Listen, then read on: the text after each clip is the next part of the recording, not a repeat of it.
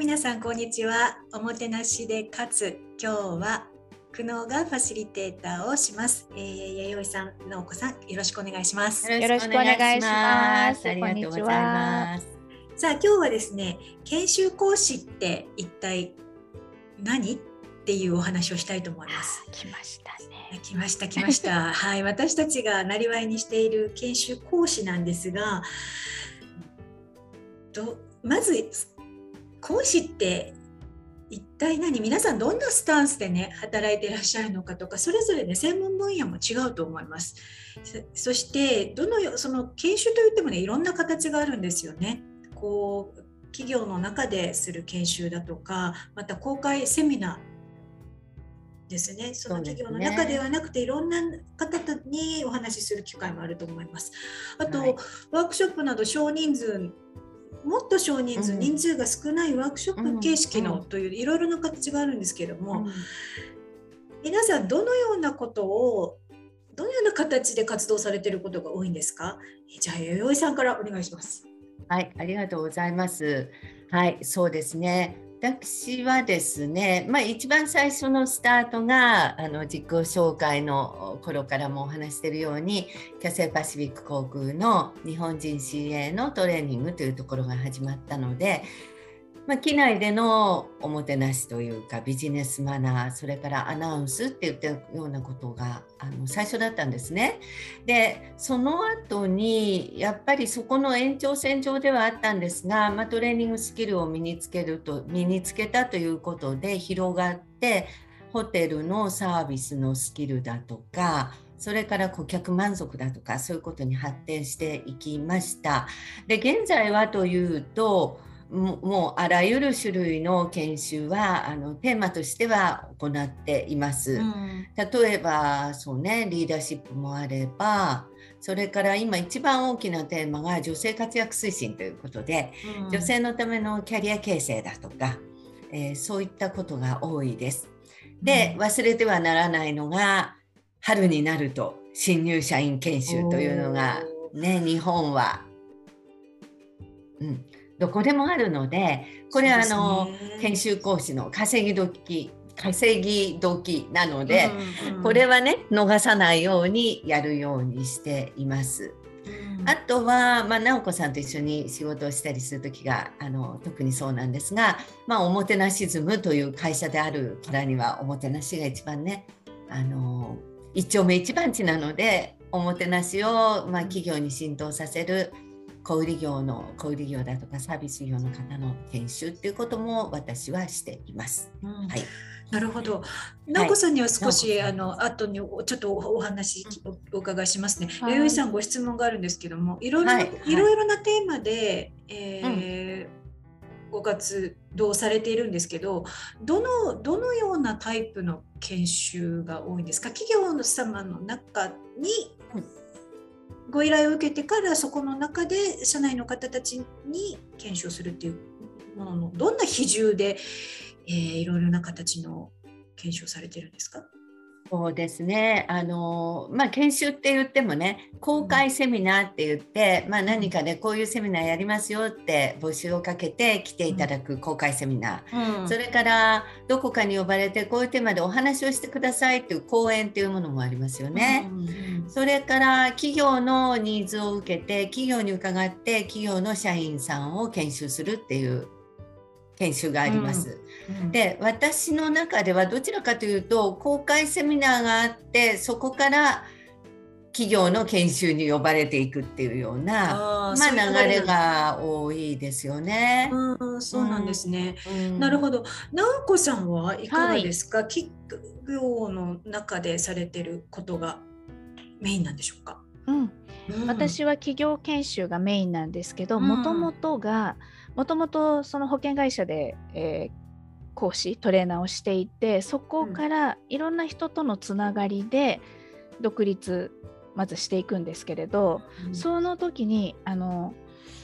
A 社所属 B 社所属っていうふうに例えば吉本芸吉本の芸人がいて、うんうん、吉本の 芸人さんは吉本ですって言うんだけど、ええ、私たちは吉本に所属していたり松竹芸能に所属していたり、え他の会社に所属していて高久直子ですって行くことがあるんですよ。でその時には、うん、だからおもてなしズムの高久ですっていうことも。だから、えっと、何社かに登録っていうのかなそういうところにつながりがあってそこの講師として企業にお伺いするっていうことが最初だったんです。ではその、うん。うん、その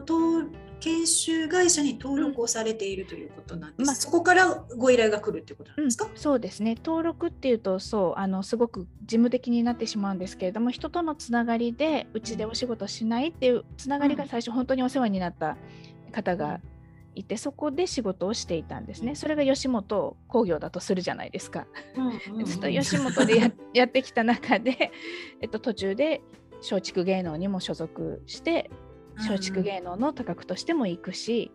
でそのうち私は自分の会社も作るしもちろんその前に弥生さんとも出会うしということでいくつかの帽子をかぶり替えながら企業研修の講師としてずっと20年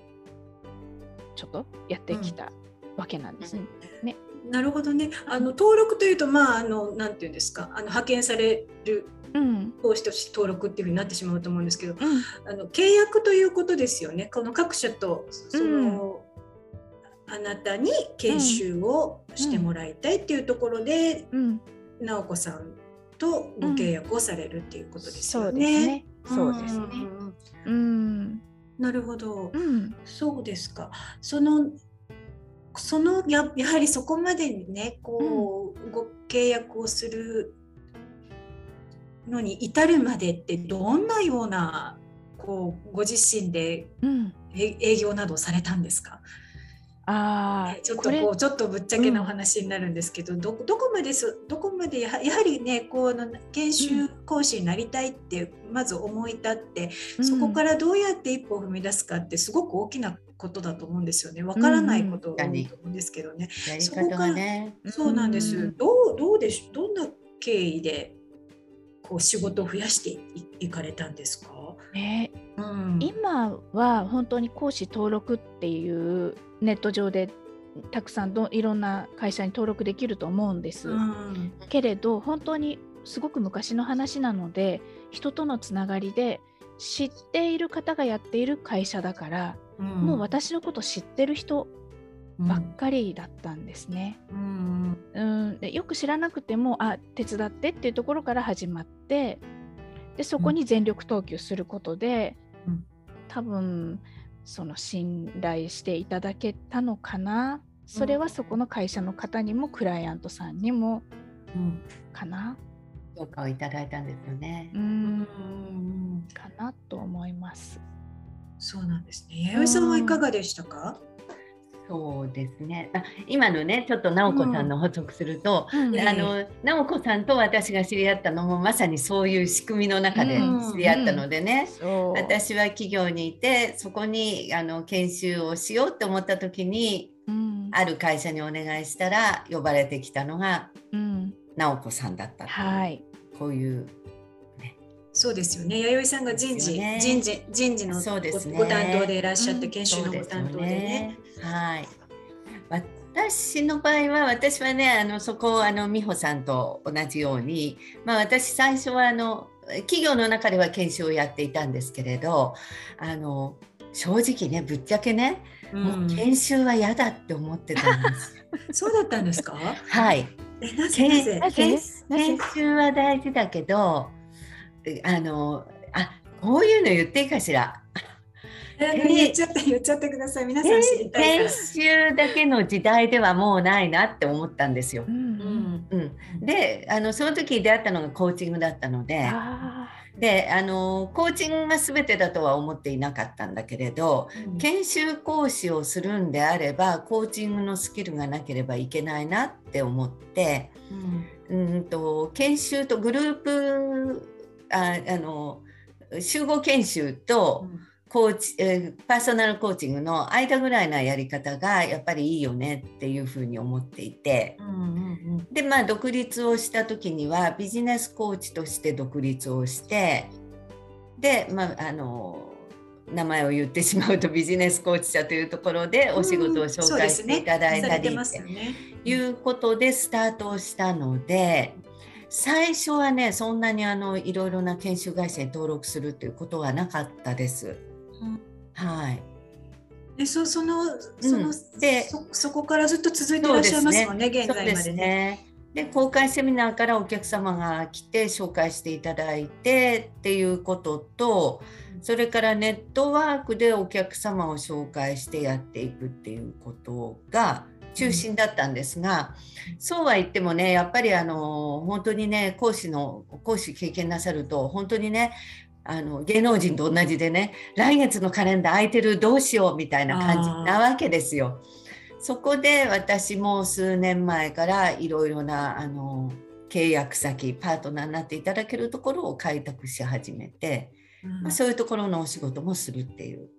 ああそういうことなんですね。はいありがとうございます、はい、とってもお二人の話役に立ちました。やはりねこう最初の初めの一歩、どんなところから始めてったらいいのかっていうところわからない方が多いと思うのでねこうご参考にいただけたらしていただけたらと思います。では今日は研修講師って一体どんな仕事なのっていうところでお話をいたしました。また次回もね、このね、このテーマ広げていってお話をお伺いしたいと思います。それでは今日はこの辺でありがとうございました。ありがとうございました。またまたね。はい。